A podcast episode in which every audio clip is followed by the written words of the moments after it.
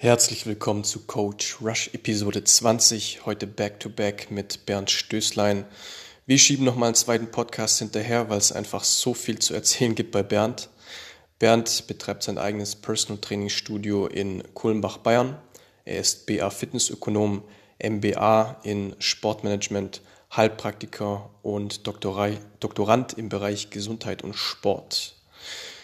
Ja, ich hatte neulich was zum Thema Zistus T bei Instagram gepostet und da hatte sich Bernd dann auch gleich eingeklinkt, denn er hat einen umfassenden Artikel dazu geschrieben, äh, hier allein mit 24 Quellenangaben.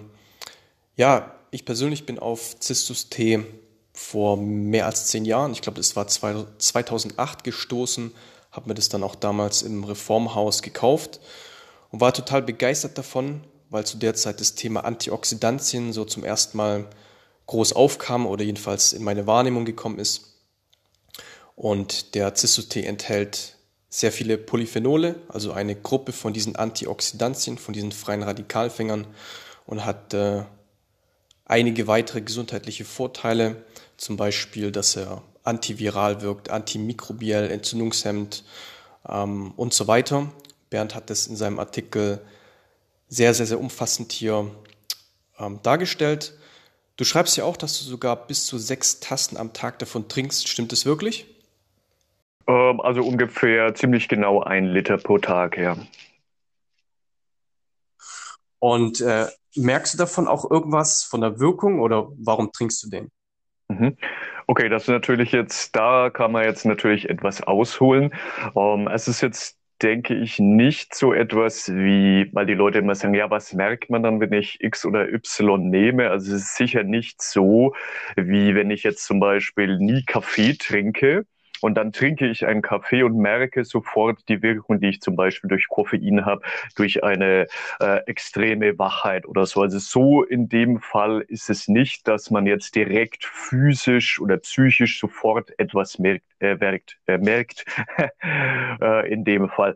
Ja, warum ich es trinke, das hat eine Vielzahl an Gründen und ich hake mal ein in dein Intro, in dem du ja erklärt hast, dass es Antioxidantien enthält, also beziehungsweise sogenannte Polyphenole, die ja ähm, Hydroxygruppen enthalten, also äh, OH-, also dann Elektronen. Ähm, es ist halt da A, die Frage, die sich mir stellt, brauche ich denn tatsächlich so viele Antioxidantien oder brauche ich vielleicht nicht sogar mal Oxidantien in bestimmten Lebensbereichen. Und wenn wir uns mit dem Thema Antioxidantien beschäftigen, dann trinkt man die ja in erster Regel, weil man ja oxidativen Stress reduzieren will. Aber das ist halt nur ein Teil der gesamten Gleichung, denn es gibt ja auch so etwas wie nitrosativen Stress, also ein Übermaß an ähm, Stickstoffmonoxid, NO. Ja, so, aber jetzt lange Rede, kurzer Sinn, warum ich das trinke. Ähm, weil ich eben wie du auf diese Geschichte gestoßen bin und dann eben gelesen habe, welche positiven Auswirkungen das hat, nicht nur aufgrund der Polyphenole. Und da sollten wir uns vielleicht dann später nochmal drüber unterhalten, dass es ganz wichtig ist, dass man den Zistus oder Tee allgemein korrekt zubereitet, um eben diese Polyphenole nicht durch den Brauvorgang zu zerstören. Denn dann verkommt natürlich jede Teezeremonie oder so sage ich immer auch zur Farce, wenn ich das Ganze einfach so erhitze, dass die Polyphenole ähm, zerstört werden. Dann habe ich vielleicht noch einen wohlschmeckenden Tee, aber antioxidative Wirkung habe ich dann keine mehr. Ja, und dann also wie gesagt, es sind jetzt keine Heilaussagen von mir. Ich gebe halt auch jetzt das weiter, was ich in der Literatur dazu gefunden habe. Und da wird eben berichtet, vielfach und auch ähm, ja untersucht, dass es zum Beispiel entzündungshemmende Eigenschaften haben soll, antivirale, antimikrobielle, vorbeugen gegen Husten, Erkältungen oder zum Beispiel auch mh, einige Bakterien hemmen soll, wie Staphylococcus aureus oder Escherichia coli zum Beispiel. Beim Zistus ist es aus meiner Sicht so wie bei den allermeisten Tierarten ganz wichtig, dass ich, ähm, wenn ich von diesen Inhaltsstoffen, insbesondere Polyphenolen eben profitieren will, dass ich ihn nicht über 80 Grad erhitzen darf. Also ich mache das so zwischen 70 und 80. ansonsten werden eben Polyphenole zerstört aus meiner Sicht. Also da gibt es natürlich auch wieder kontroverse Meinungen dazu, aber aus meiner Sicht ist da auch die äh, wissenschaftliche Lage klar über 80 Grad spätestens dann. Ich meine, das ist jetzt keine ganz scharfe Grenze. Also das Polyphenol weiß natürlich nicht, wann 80 Grad erreicht sind. Sagt bei 80,1 löse ich mich auf. Aber als Richtwert würde ich sagen zwischen 70 und 80 Prozent. Denn das, das ist essentiell, denn dann brauche ich den Tee nicht trinken, außer jetzt aus äh, gustatorischen Gründen, wenn ich sage, mir schmeckt das einfach. Ja, aber wenn ich von den positiven Wirkungen gleich welcher Art beim Cistus incarnus oder auch bei anderen Teearten, bei grünen Tee zum Beispiel, wenn ich von diesen Polyphenolen profitieren möchte, warum auch immer, dann sollte ich das nicht aus meiner Sicht über 80 Grad erhitzen, weil die sonst einfach halt äh, zerstört werden. Einmal also die Temperatur beachten, es nicht Korrekt. zu heiß werden zu lassen. Und zum anderen führst du aber auch an, dass du das Ganze mit frisch gefiltertem, mit mhm. Biophotonen angereichertem alkalischen Wasser machst. Also erstmal Biophotonen. Photonen sind ja eigentlich, soweit ich das weiß, Lichtpartikel, so habe ich es in Erinnerung. Und alkalisches Wasser macht auch Sinn, aber da ist natürlich trotzdem die Frage, warum die Kombination und was genau sind dann die Biophotonen? Mhm. Okay, also um, ähm, man muss jetzt, um von den Wirkungen des Zistus zu profitieren, das nicht so durchexerzieren, wie ich das mache. Also wenn jetzt jemand zuhört und sagt, oh wow, da muss ich jetzt wieder eine Klorolle an Biohacking-Gadgets oder irgendwas kaufen für Tausende von Euro, äh, das ist nicht der Fall. Ja? Wichtig ist, ich filter das Wasser. Das Wasser sollte gefiltert sein, denn ist ja ganz klar, es bringt mir nichts, wenn ich jetzt sowas Hochwertiges wie Cistus incanus Tee und lass uns dann bitte ganz wichtig noch über diese Qualitätsunterschiede sprechen, auf die man unbedingt berücksichtigen muss. Äh, und also äh, wäre das ja Schwachsinn, wenn ich sage, ich kaufe so ein hochwertiges Produkt und möchte das meinem Körper zuführen und dann kippe ich dort Leitungswasser rein, das voll vielleicht ist mit Pestiziden, Fungiziden, Herbiziden, irgendwelchen sonstigen Bioziden, Chemikalien oder äh, was aus einer Leitung kommt, die voll mit, mit Schwermetallen oder irgend sowas ist, wenn ich jetzt in einem Haus lebe, in dem ich nicht weiß, in welchem Zustand sich die Wasserrohre befassen und so, also äh, befinden. Also das ist der Haupthintergrund, dass ich ein Wasser zur Zubereitung, aber für alle Speisen und so weiter äh, dann nutze, das eben zumindest von Rückständen, soweit es geht, gefiltert ist. Ja, und dann nutze ich einfach ähm, einen, einen Wasserionisierer. Das heißt, der filtert nicht nur mein Wasser, sondern ich habe da optional eben die Möglichkeit, das Wasser zu restrukturieren. Restrukturiert bedeutet, dass es chemisch gesehen wieder hexagonal ist, also ein sogenannter Wassercluster entsteht. Der ist eben hexagonal. Dann habe ich die Möglichkeit durch elektrische, ähm, also durch Elektrolyse, die Möglichkeit, das Wasser eben zu ionisieren. Das heißt, es ist im Prinzip nichts anderes als die Polyphenole dann in dem Tee, weil ich das H2O aufspalte in Protonen, also H-Plus-Ionen, die gehen raus und dann in OH-Elektronen, die sind halt negativ geladen und ähm, je nach Stufe des Ionisierers kann ich eben den pH-Wert, also den Elektronengehalt ja letztlich damit dann steuern. Also ich habe dann irgendwo einen pH-Wert auf höchster Stufe zwischen 9 und 9,5, also sehr elektronenreich. Und dann habe ich eben in dem Gerät noch optional die Möglichkeit, es mit Biophoton anzureichern. Das heißt nichts anderes, als dass es nochmal durch ähm, Infrarotlicht in Anführungszeichen bearbeitet wird. Und dann soll so eine Art vierter Aggregatzustand des Wassers entstehen. Das ist das, was Jerry Pollack als, also Professor Jerry Pollack ähm, als EZ-Wasser bezeichnen, also Easy Water. Aber jetzt habe ich viele Sachen da reingebracht. Bleiben wir mal beim Thema Tee. Das war jetzt nur in ganzer Kürze erklärt, wieso, weshalb, warum das Wasser. Wer das wissen will, der kann auf meinem Blog einfach im Suchfeld Wasser eingeben. Da findet er zu all diesen Sachen Infos. Nur für dich jetzt als Hintergrund. Aber lange Rede, kurzer Sinn. Es geht einfach darum, das Wasser, das ich zur Teezubereitung nutze, das sollte schon auch von Rückständen gefiltert sein.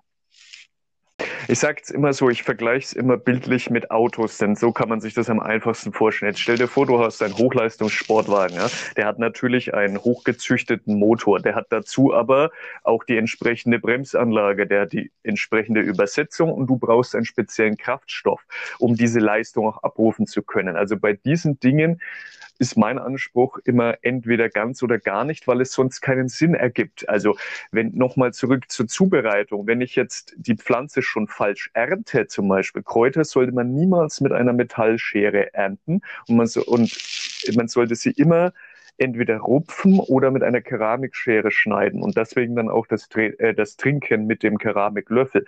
Das, es wäre ja eine Farce äh, und, und Stuss, wenn ich einfach mir so ein hochwertiges Produkt zuführe, aber es durch die falsche Zubereitung und falsche Handhabung dann entweder zerstöre oder ähm, die Wirkung schon im Vornherein auflöse. Also äh, ähm, wenn wir bei der Metapher des Autos bleiben, kein Mensch würde, wenn er jetzt sein, was weiß ich, äh, 911er Turbo fährt, da würde er Diesel reintanken. Würde ja kein Mensch machen. Es wird auch keiner äh, E10 Benzin reintanken, sondern du tankst dann das Benzin, das der Motor braucht. Du kippst das richtige Öl hinein und du wartest den Motor. Also dann nicht einfach nur zu sagen, ja, ich habe halt diesen Hochleistungsmotor, in dem Prinzip dann also sinnbildlich unser Cistus incarnus in diesem Beispiel, aber ich kümmere mich um die anderen Sachen nicht, dass ich sage, naja, scheißegal, dann hat er halt 100 Grad oder scheißegal, dann habe ich es eben falsch geerntet. Da sollten wir auch gleich noch drüber sprechen, über die Qualitätsunterschiede.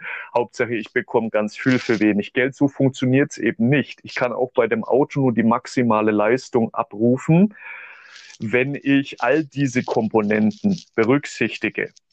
Ja, sonst, sonst funktioniert das nicht. Sonst werde ich nicht die Leistung abrufen können. Wenn ich mit einem Turbomotor fahre und die Temperatur außen ist zu heiß, dann ist einfach die Temperatur zu heiß, um die volle Leistung für den Turbo abzurufen. Nur sinnbildlich. Ja, also es müssen alle Komponenten stimmen, sonst kann ich es mir gleich schenken. Key Science ist ja der, ja, der Distributor oder halt von dem du das beziehst. Damals, wie gesagt, als allererstes habe ich das, glaube im Reformhaus gekauft, vor, vor mehr als zehn Jahren. Und zwar für drei Euro, meine ich. Also so ein Päckchen mit Teebeuteln. Und äh, aus irgendeinem Grund habe ich das sozusagen dieses Jahr wiederentdeckt. Mir kam der Gedanke, deswegen habe ich es auch bei Instagram gepostet. Und da hat das Ding dann bei Amazon acht Euro gekostet. Ja? Ähm, war allerdings jetzt auch, also lose, nicht in Teebeuteln. Du empfiehlst es von Key Science? Also Key Science ist die äh, Firma von der Lebensgefährtin von Dr. Klinghardt.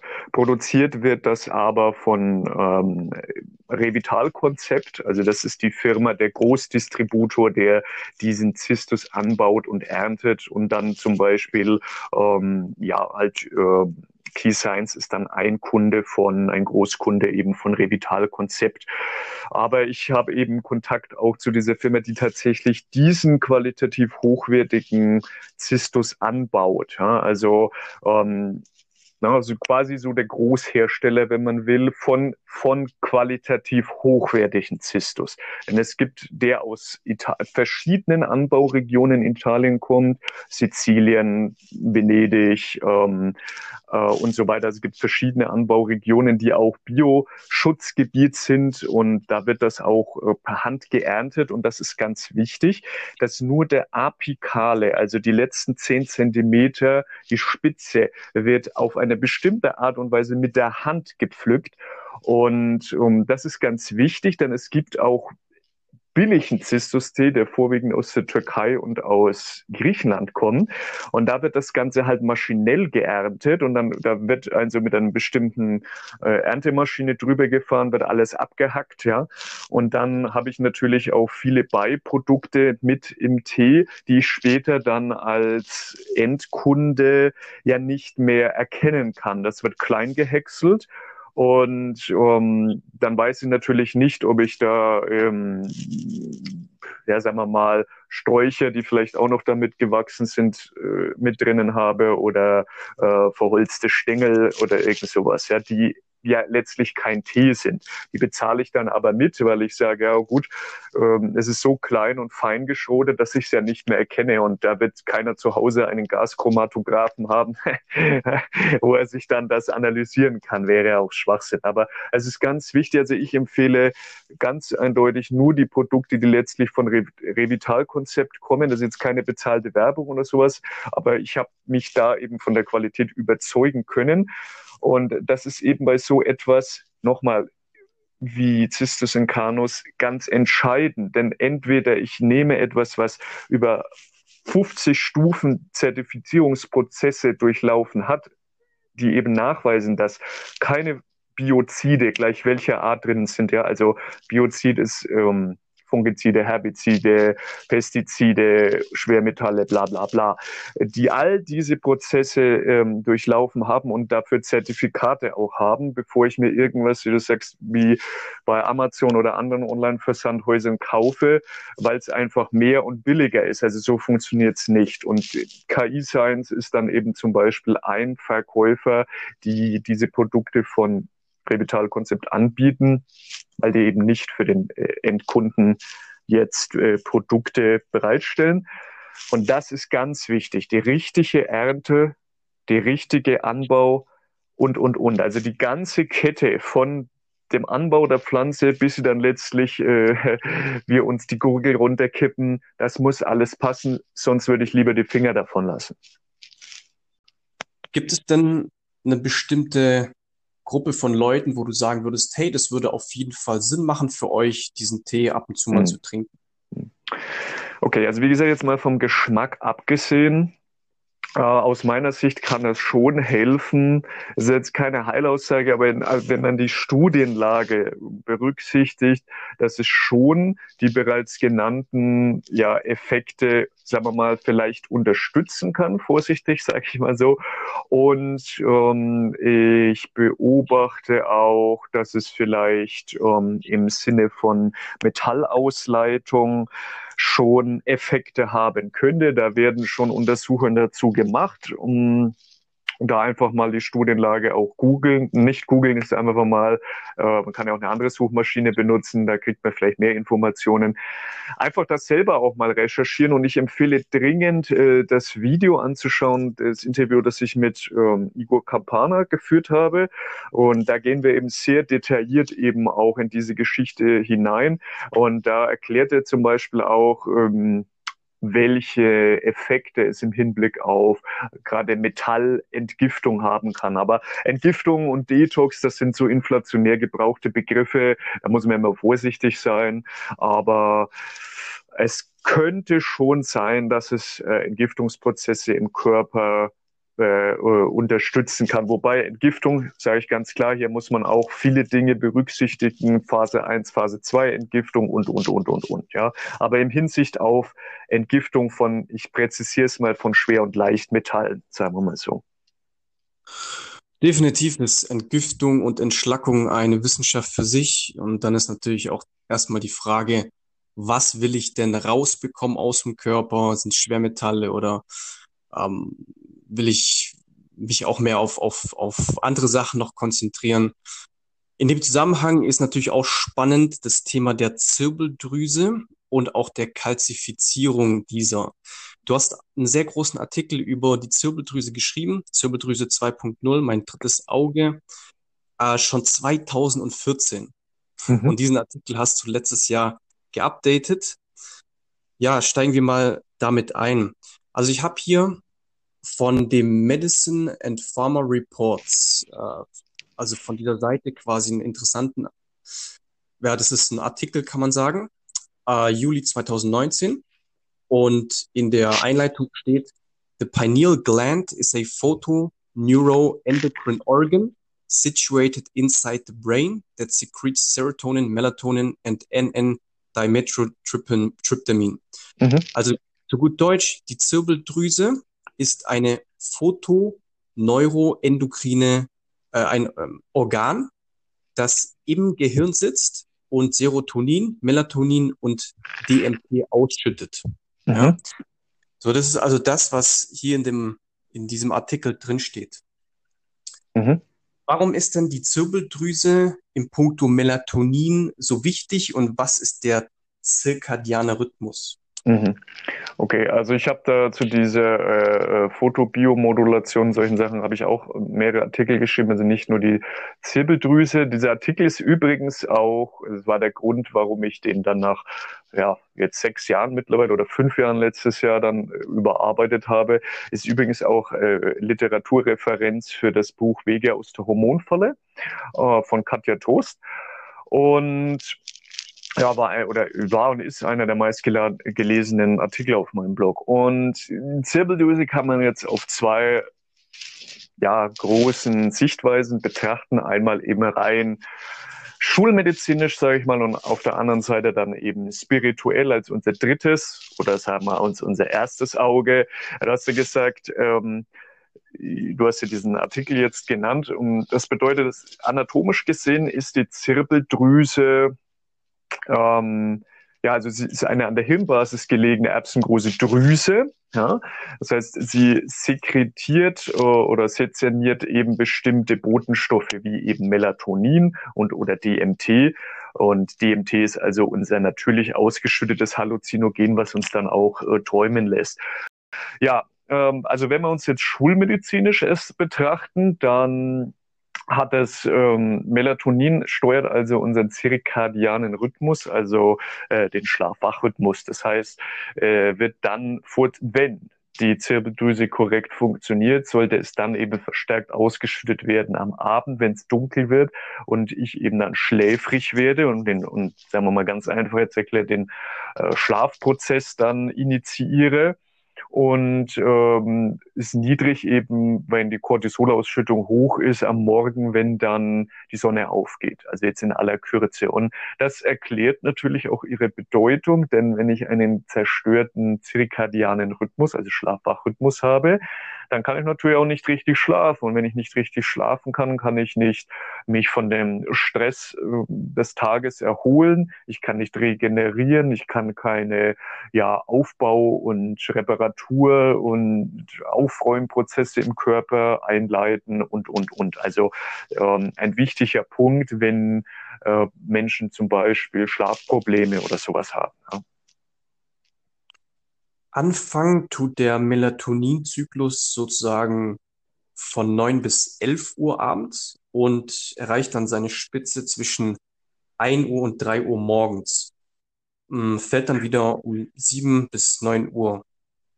Das ist natürlich abhängig auch von der Jahreszeit. Ne? Also im, im Winter ist sicher dann etwas anders als im Sommer, wenn ich natürlich viel länger in Lichteinstrahlung und Lichtexposition habe als im Winter. Mhm. Aber grundsätzlich sagt man ja auch, ist es gut für die Regeneration, auch für den Tiefschlaf, wenn wir eben während dieser Zeit wirklich schlafen. Das ist, wie gesagt, wieder ein, ein Parameter der Gleichung, aber es müssen halt äh, alle Variablen dann, sage ich mal, passen. Also ähm, wenn ich natürlich dann äh, den Fernseher im Schlafzimmer habe und äh, viel Blaulicht und viel Elektrosmog und bla bla bla, dann könnte ich natürlich theoretisch eine, einen optimierten oder einen passenden Schlafwachrhythmus haben, der dann aber durch andere Faktoren dann wieder negativ beeinflusst wird. Ja. Die spannende Frage ist, wie gut diese Zirbeldrüse tatsächlich arbeitet. Äh, wir haben ja auch Referenzen aus der Vergangenheit sozusagen, die dann oft auch in dem mystischen Kontext sind. Jetzt zum Beispiel Stichwort Auge des Horus, Ägypten mhm. und Esoterik. Ähm, was kannst du denn dazu sagen? Also ich finde es ja immer spannend, wenn Dinge aus der Vergangenheit sich in der Moderne irgendwo wiederfinden und durch die moderne Wissenschaft dann auch aufgenommen und tatsächlich auch bestätigt oder belegt werden. Ähm, ja, was gibt es dann, was gibt es denn so für Mythen aus der Vergangenheit? Wie wurde die Zirbeldrüse im, im alten Ägypten zum Beispiel gesehen? Ja gut, also das ist ja die Frage, ob es ein Mythos ist oder ob es äh, die Wahrheit ist. Also jeder kennt ja dieses Auge des Horus, das kann man ja einfach mal äh, dann in die Suchmaschine eingeben, dann hat man auch ein Bild dazu, sonst ist das jetzt schwer zu erklären.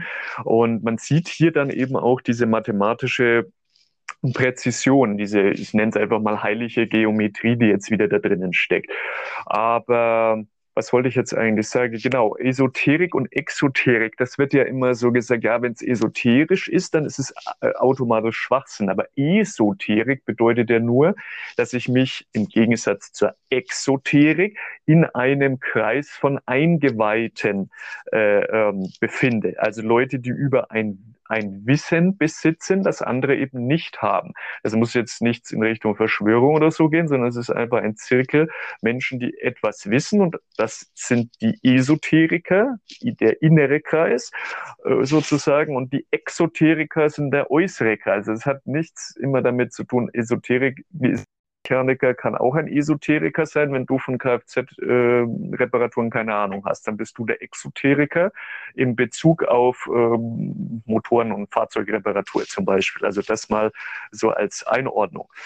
Ja, und dann, ähm, wie gesagt, ist es ja die Zirbeldrüse, da haben wir jetzt diese Überschnitt zwischen Schulmedizin und eben dem, ja, wie du gesagt hast, mythischen oder mystischen, dass man eben sagt, wenn ich sie mir anatomisch vom Aufbau her anschaue, die Zirbeldrüse, dann ist sie tatsächlich wie ein rudimentäres Auge aufgebaut. Das heißt, sie hat zwar nicht so ähm, sogenannte Zäpfchen und Stäbchen, die ich in, in meinem Auge habe, zum Farbsehen und zum Hell- und Dunkelsehen, aber sie ist schon ähm, wie ein rudimentäres Auge eben aufgebaut. Und das kann man auch sehen, wenn man sich jetzt Bilder vom Gehirn anguckt, wo eben äh, ein Durchschnitt im Gehirn angefertigt worden ist, dass sie tatsächlich eben aussieht, anatomisch wie das sogenannte Horusauge, also das Auge des Horus, wie es dann eben in ägyptischen Hieroglyphen auch äh, ja, zur Anwendung gekommen ist, um jetzt den Kreis deiner Eingangsfreiheit zu schließen. Schön ist, dass du sehr, sehr, sehr genau auf Begriffe eingehst, denn bei den meisten gehen einfach gewisse Schubladen auf. Wenn, wenn das Wort Esoterik beispielsweise fällt, dann ist das Erste, was ich so gesellschaftlich konditioniert assoziiere, ist quasi, ja, eine, eine Frau in, in einem Gewand mit einem Turban, mit einer Klunkerkette und ihrer Glaskugel vor sich in irgendeinem dunklen Zelt, die irgendwelche unseriösen Sachen macht. Und das ist so, womit man auch Esoterik so ein bisschen verbindet. Das mag es zwar auch geben, äh, jedoch ist es, wie du auch gesagt hast, einfach ein Kreis von, von Eingeweihten ähm, und was halt auch von, von innerem Wissen, ja, im Gegensatz zur, zur Exoterik. Aber wir sollten dann gleich noch eben, was wichtig ist, eben auf die äh, Verkalkung, du hast das ja schon mal angesprochen, der Zirbeldrüse sprechen und wie man das aus meiner Sicht ja äh, umgehen kann oder lösen kann. Ja. Ja, die Verkalkung selbst, äh, schreibst du ja auch, hat ganz viel damit zu tun mit dem Thema Fluorid und dass Fluorid nicht gleich Fluorid ist. Also wir wissen, dass es verschiedene Funktionen gibt der Zirbeldrüse. Aber dann ist die Frage, okay, nachdem wir wissen Melatonin, DMT, ähm, es ist endogene Drüse, was ist da noch verborgen und äh, ist sie wirklich in ihrer Funktion eigentlich voll entfaltet? Denn es scheint ja nicht der Fall zu sein. Sie ist äh, angeblich verkalkt. Was kannst du zu dem Thema Fluorid sagen? Ähm, es scheint ja auch, wie gesagt, ein besondere, eine besondere Form des Fluorids, äh, Fluorid zu sein, also Natrium, nee, äh, Natriumfluorid. Ja, also es ist dieses Fluorid, was man normalerweise halt zum Beispiel in der Zahnpasta findet oder was in anderen Ländern auch ins Trinkwasser gegeben wird. Angeblich ja dann, um die Zähne hart zu machen zum Beispiel, aber was hart ist, kann auch schnell brechen. Ja, Fluorid, ähm, ja, ist jetzt also halt wieder eine kontroverse Geschichte. Ich halte davon nichts und ähm, ich, es steht ja auch auf der Zahnpasta, du darfst es nicht äh, verschlucken. Ja, aber ich, ich sehe jetzt die Gefahr eher schon beim Zähneputzen, wenn ich eine fluoridhaltige Zahnpasta habe. Also von mir aus kann jeder natürlich seinem Körper zuführen, was er möchte. Aber wenn ich jetzt, wenn Fluorid schädlich ist, dann sehe ich die Gefahr natürlich schon auch im Zähneputzen, denn da habe ich ja die Schleimhäute. Ja, in, direkt im Mund, mein Zahnfleisch. Und da kann ich natürlich extrem gut auch negative Stoffe aufnehmen. Ja, das heißt, es geht direkt in den Blutkreislauf. Jeder Zahn ist ja nerval, gerade im Oberkiefer, auch direkt mit dem Gehirn verbunden oder gekoppelt. Und das ist ja, deswegen ist es ja auch so wichtig, dass eben, wenn ich Metalle im Mund habe, gleich welcher Art, das auch immer neurotoxisch höchstwahrscheinlich eine Auswirkung hat, aus meiner Sicht. So, und so nehme ich eben Fluorid insbesondere in Deutschland über die Zahnpasta, in anderen Ländern dann auch, wenn man Leitungswasser trinkt, was man äh, aus meiner Sicht nicht machen sollte, auf aufnimmt. Und das kann dann eben zu im wahrsten Sinne des Wortes einer halt Verkalkung der Zirbeldrüse führen, weil sich halt einfach Kalzium ablagert. Und den genauen biochemischen Vorgang kann ich jetzt nicht erklären. Ehrlich gesagt, ich weiß auch nicht, ob es da Literatur gibt, der das en Detail dann wiedergibt, warum es so ist, aber es scheint wohl so einfach zu sein. Man kann ja Dinge auch einfach beobachten, auch schulmedizinisch, und hat, man hat noch keine Erklärung dafür. Also der, ich nenne Dinge nicht den aktuellen Stand des Wissens, sondern der aktuelle Stand des Irrtums. Denn das, was man heute weiß, das ist vielleicht morgen schon wieder ähm, ja ähm, überholt. Und es scheint also so zu sein, dass sich eben dieses Fluorid dann durch Calciumablagerungen vermehrt eben speziell in der Zirbeldüse ablagert ja, und beziehungsweise Fluorid eben dafür sorgt, dass dieser Prozess ja zu einer Akkumulation, sagen wir mal so, vermehrt von Calcium in der Zirbeldüse stattfindet. Man beobachtet solche Phänomene ja auch zum Beispiel in anderen Drüsen oder Organen. Also wenn ich mir den Vitamin D3-Stoffwechsel eben anschaue, wenn ich da verschiedene Komponenten eben nicht habe, kann es auch zu sogenannten Kalzifizierungen kommen, dass ich Verkalkungen der Nieren habe, Nierensteine, Blasensteine und, und, und. Ja.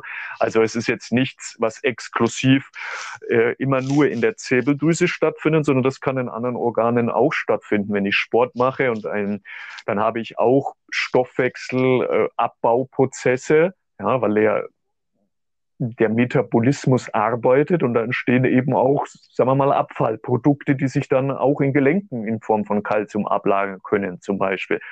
Aber es scheint so zu sein, dass eben die Zirbeldrüse schon ein, nennen wir es halt mal, halt Calciummagnet ist.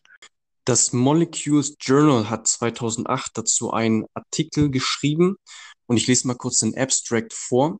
The pineal gland is a unique organ that synthesizes melatonin as the signaling molecule of natural photoperiodic environment and as a potent neuronal protective antioxidant. An intact and functional pineal gland is necessary for preserving optimal human health. Unfortunately, this gland has the highest calcification rate among all organs and tissues of the human body. Kurz auf Deutsch zusammengefasst, Die Zirbeldrüse ist also ein einzigartiges Organ, was Melatonin produziert. Ähm, und äh, dieses ist eben ein protektives Antioxidant. Und äh, der Punkt hier ist, dass es leider das am meisten kalzifizierteste Organ beziehungsweise Gewebe im äh, im menschlichen Körper ist, mhm. heißt es hier sogar. So, und dann können wir ja, das sieht man schon, also wie gesagt, ich habe ja gesagt, es gibt da auch schulwissenschaftliche Untersuchungen dazu, wenn man jetzt nicht offen ist für diese, sagen wir mal, spirituelle Geschichte. Äh, dann kann man ja auch erklären, ganz einfach schulmedizinisch, wenn ein, wenn eine nicht, sagen wir vielleicht nicht Organ, sondern benutzen wir lieber den Begriff äh, ähm, Drüse, wenn die jetzt also ein Hormon ausschüttet, ja, wie zum Beispiel Melatonin oder DMT, das ich brauche für, meine, für einen optimalen oder gesunden Schlaf-Wach-Rhythmus, dann ist diese Drüse also in ihrer Funktion gestört. Das wäre nichts anderes, als wenn ich verkalkte Nieren habe oder verkalkte Leber zum Beispiel. Dann kann die Leber, die ja die größte Drüse im Körper ist, eben ihren vielen Stoffwechselauf- und Abbauprozessen eben nicht mehr nachkommen. Das wäre nichts anderes. Ja? Und deswegen, alleine deswegen finde ich es schon so wichtig, alle Dinge zu eliminieren, die zu einer Verkalkung einer Drüse gleich welcher Art führen könnten. Und es scheint eben der Fall zu sein, dass Fluoridkonsum zu einer Verkalkung, und du hast es ja erwähnt, es gibt viele Studien auch dazu, äh, führt. Also ist jetzt nichts, was irgendjemand in irgendeinem Internetforum geschrieben hat, sondern das kann man auch ganz wissenschaftlich äh, untersuchen, indem man halt dann einfach bei Autopsien äh, sich Zirbeldrüsen anschaut und dann eben den auch messen kann, wie viel Kalziumablagerungen da drinnen sind. Also ist jetzt kein Hokuspokus. Du empfiehlst in dem Zusammenhang ja auch einen Biozahnarzt zu konsultieren. Jemand also, der ganz klar Fluorid nicht verwendet. Das ist eine, auch ein großes, also wirklich eine große Kontroverse. Ist das jetzt gut? Ist das nicht gut? Die einen sagen, hey, gar kein Thema. Bei den anderen, also ich persönlich habe mich auch dazu entschlossen, diese Iona Zahnpasta zu nehmen, die es übrigens auch bei Amazon gibt, also wieder unbezahlte Werbung. Kann ich persönlich empfehlen, nutze es seit einigen Jahren muss jetzt allerdings sagen, ich bin gesund und kann keinen großen Unterschied feststellen. Ich weiß, wie es dir da geht. Nutzt du die auch, die Zahnpasta? Ja, gut, Iona ist jetzt sicher das, ähm, das empfehle ich, weil es halt die überall gibt, äh, sozusagen in jedem Drogeriemarkt und so weiter kann man die finden. Im Prinzip kann man auch alles andere nehmen, was ähm, jetzt ähm, ja halt fluoridfrei ist. Das ist wieder eigene Präferenz. Ja, äh, Iona ist halt ein sogenanntes Stomatikum. Ja, mh, hm, was wollten wir jetzt sagen? Jetzt habe ich irgendwie den Faden verloren. Was heißt äh, Unterschied? Genau. Also okay, gut. Also das ist jetzt wieder so etwas wie genau wie beim Tee, wo ich das kann man so auch nicht fühlen. Du, du merkst ja nicht, dass deine Zirbeldrüse verkalkt ist. Ja, du merkst auch nicht, dass deine Nieren erstmal verkalkt sind, wenn du nicht irgendwelche Symptome hast, die du dann aber vielleicht ja gar nicht damit äh, assoziierst. Ja, also wer, du kommst ja nicht gleich auf die Idee, oh, meine Zirbeldrüse ist verkalkt. Du merkst auch nicht, wenn du Schwermetall belastet bist. Das musst du halt messen. Ja, und dann könnte man sehen, okay, was hat denn dazu geführt? Wie ist der Ist-Zustand und was kann ich denn machen, um das loszuwerden? Also man müsste ein Messverfahren jetzt haben, mit dem man zum Beispiel die Verkalkung seiner Zirbeldrüse messen kann. Wenn man jetzt auf der schulmedizinischen physischen Ebene bleibt, dann kann man sehen, dann betrachtet man seinen seine, nennen wir es einfach Lifestyle-Faktoren.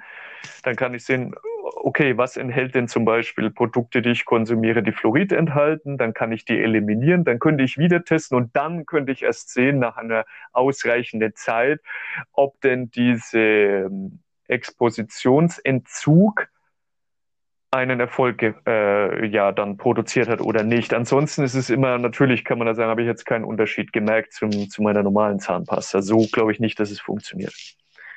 Hm. Natriumfluorsilikat wird als Insektizid eingesetzt im großen Stile. Und hier stellst du auch, äh, finde ich, find ich wirklich berechtigterweise die Frage, wenn man sich also heutzutage Schutzanzüge anziehen muss, um Felder mit allen möglichen Insektiziden, Fungiziden, Pestiziden, Herbiziden und so weiter zu besprühen, wie gesund kann es dann sein, die Früchte dieser Arbeit zu konsumieren? Also ja gut, aber das ist ja, Markus, aber das ist ja mit allem so, oder nicht? Die Leute müssen halt wieder ihren gesunden Menschen äh, Geist, ich will jetzt wieder nicht Verstand sagen, benutzen. Denn das ist aber mit allem, was ich kaufe und esse so. Wenn, wenn die Leute Schutzanzüge anziehen, um die, diese, diese Biozil gleich welcher Art eben dann auf die Felder zu sprühen, dann kann es ja auch nicht gesund sein, wenn ich das esse. Ich meine, die Dosis macht das Gift, aber ein bisschen Gift von vielen Giften ist trotzdem Gift. Und eine, was ist die Dose? Dosis muss ja nicht immer quantitativ besonders viel sein. Ja, ich kann auch äh, äh, was weiß ich, äh, äh, äh, Blausäure konsumieren. Ja, es kommt halt immer auf die, auf die Dosis drauf an, wie viel dann letztlich äh, für mich dann auch tödlich endet oder so.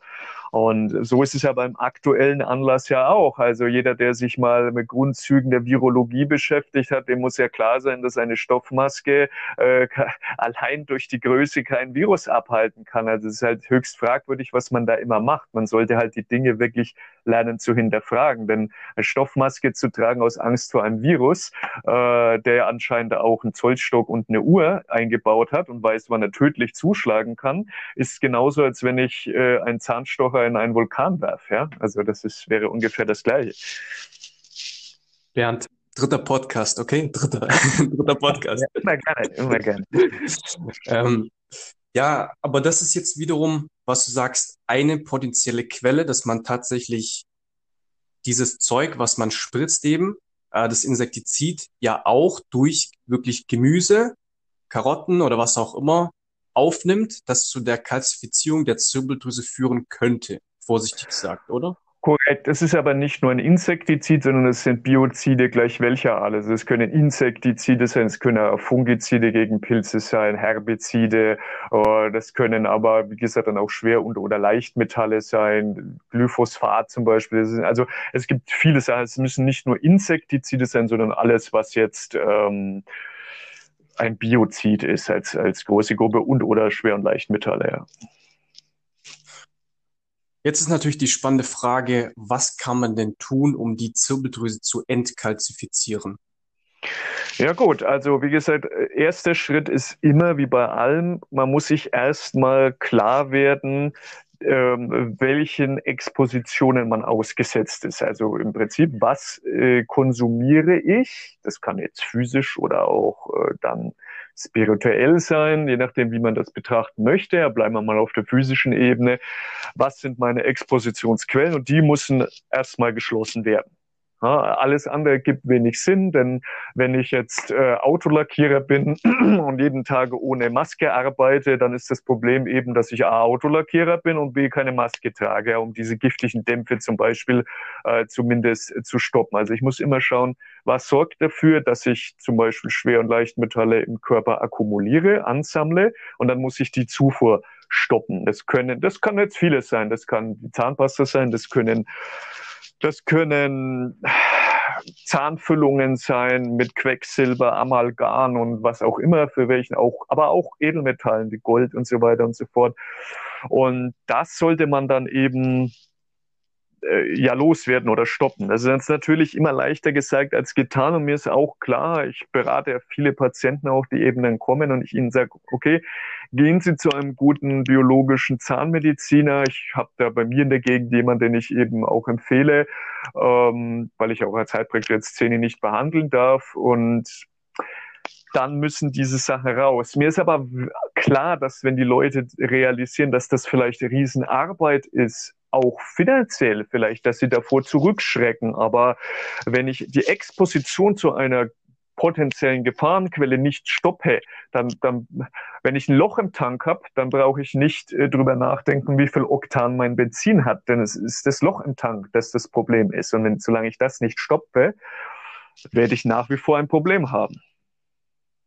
Was hältst du denn von Frequenzen. Man findet bei YouTube beispielsweise gewisse Frequenzen, mit denen man angeblich seine äh, Zirbeldrüse entkalzifizieren kann, dass also yeah. gewisse Töne das machen.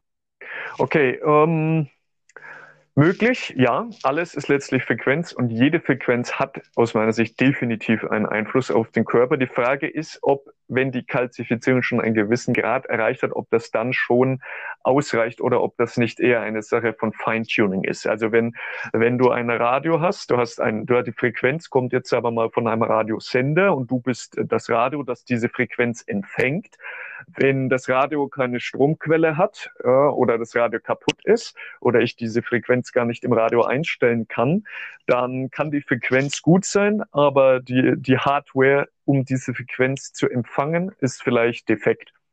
So jetzt, also da sind wir auf der physischen Ebene wieder, wenn wir dort bleiben, okay, Vielleicht muss ich bestimmte Stoffe dem Körper tatsächlich in physischer Form zuführen, um diese Kalkablagerungen zu, loszuwerden. Es wird in dem, in dem Zusammenhang über die Einnahme von Borax zum Beispiel immer wieder diskutiert, das anscheinend eine äh, entkalkende Wirkung haben soll. Ich be betone es erstmal so, da darf sich bitte jeder selber informieren, wie, wo, was und warum.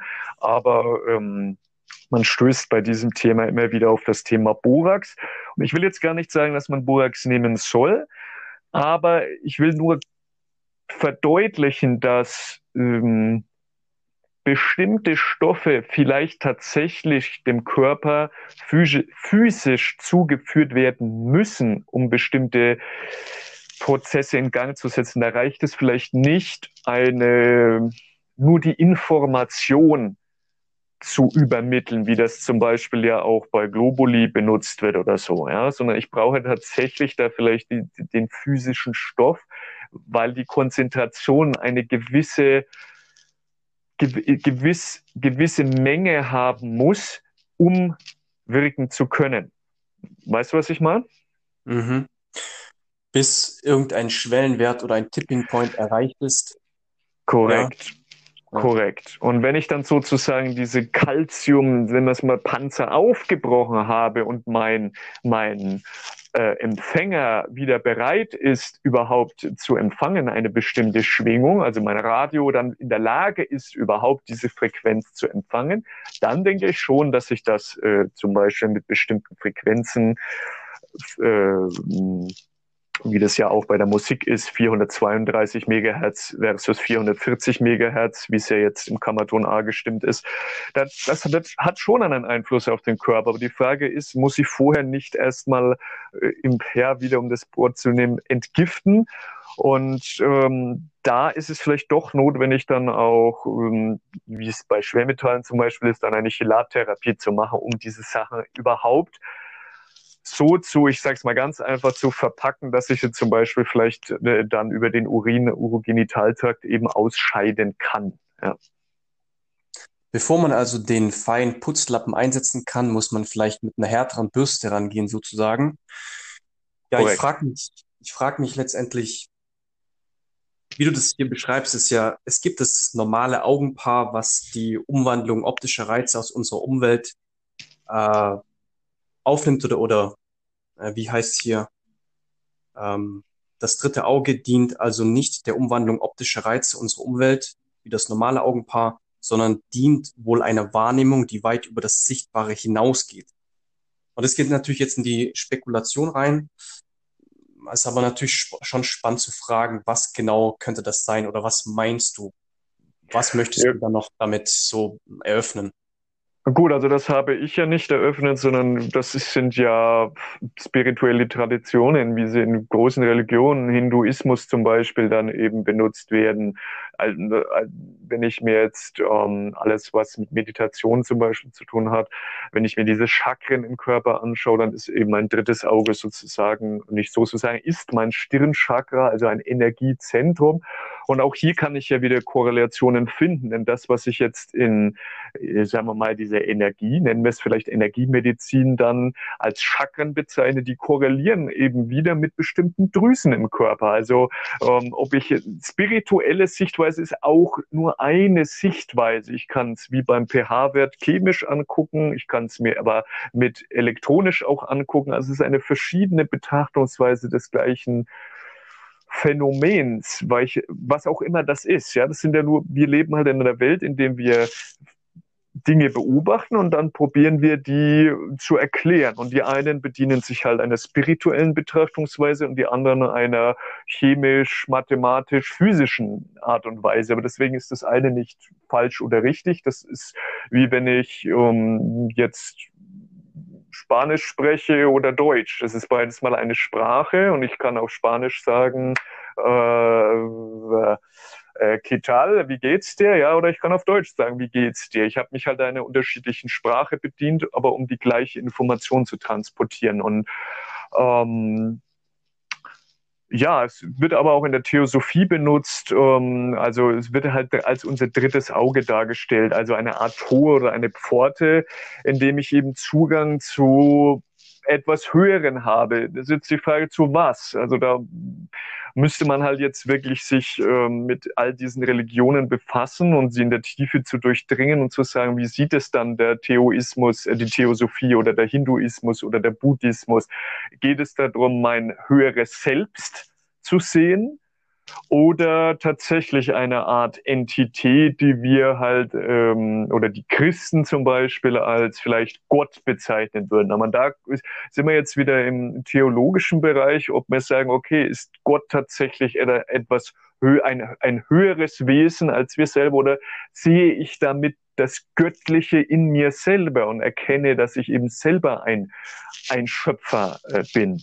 Aber ne, das da, darf jeder wieder für sich selber dann äh, definieren. Aber es ist tatsächlich so, dass die Zirbeldrüse eben ähm, ja als unser drittes Auge gesehen wird, um eben, dass man sagt, ich wachse über diese physischen fünf Sinne hinaus und wird ja auch oft als sechster oder siebter Sinn bezeichnet. Vielleicht dann auch eine Art gesteigerte Wahrnehmung. Es gibt ja Menschen, die, die, oder auch Medien, die zum Beispiel bestimmte Dinge wahrnehmen können, die andere eben nicht wahrnehmen können. Und nochmal, nur weil es nicht in meinem Sichtspektrum ist zum Beispiel, können wir ja auch nachweisen, dass es Infrarot- oder Ultraviolettbereiche gibt. Die kann ich halt mit meinem physischen Auge als Rezeptor einfach nicht wahrnehmen. Dennoch gibt's diese, diese Lichtspektren da. Ja? Oder es gibt ja auch Töne, die ich nicht hören kann, die aber definitiv da sind und die ein Hund ja zum Beispiel wahrnehmen kann. Oder bestimmte Gerüche, die ich nicht riechen kann, weil mir halt einfach die, die Sinneszellen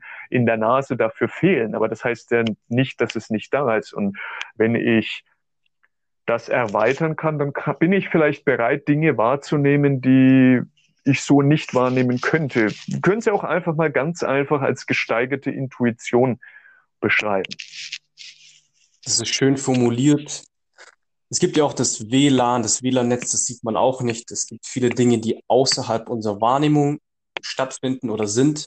Und wir sind eben auf die Sinnesorgane beschränkt, die wir jetzt haben. Das heißt, das definiert ja unsere Realität. Ähm, es, es, ist ja auch so, dass, ja. Ja, also ich, ich, ja, ich wollte nur sagen, äh, den Strom kann ich auch nicht sehen und trotzdem bezahle ich ja meine Stromrechnung. Ja, den kann ich, den, den, kann ich zwar, den kann ich zwar spüren, ja. wenn ich den Finger in die Steckdose stecke, aber sehen kann ich ihn nicht. Und es wird ja auch kein Physiker erklären können, was Strom tatsächlich ist. Also es ist halt auch eine Form der Energie.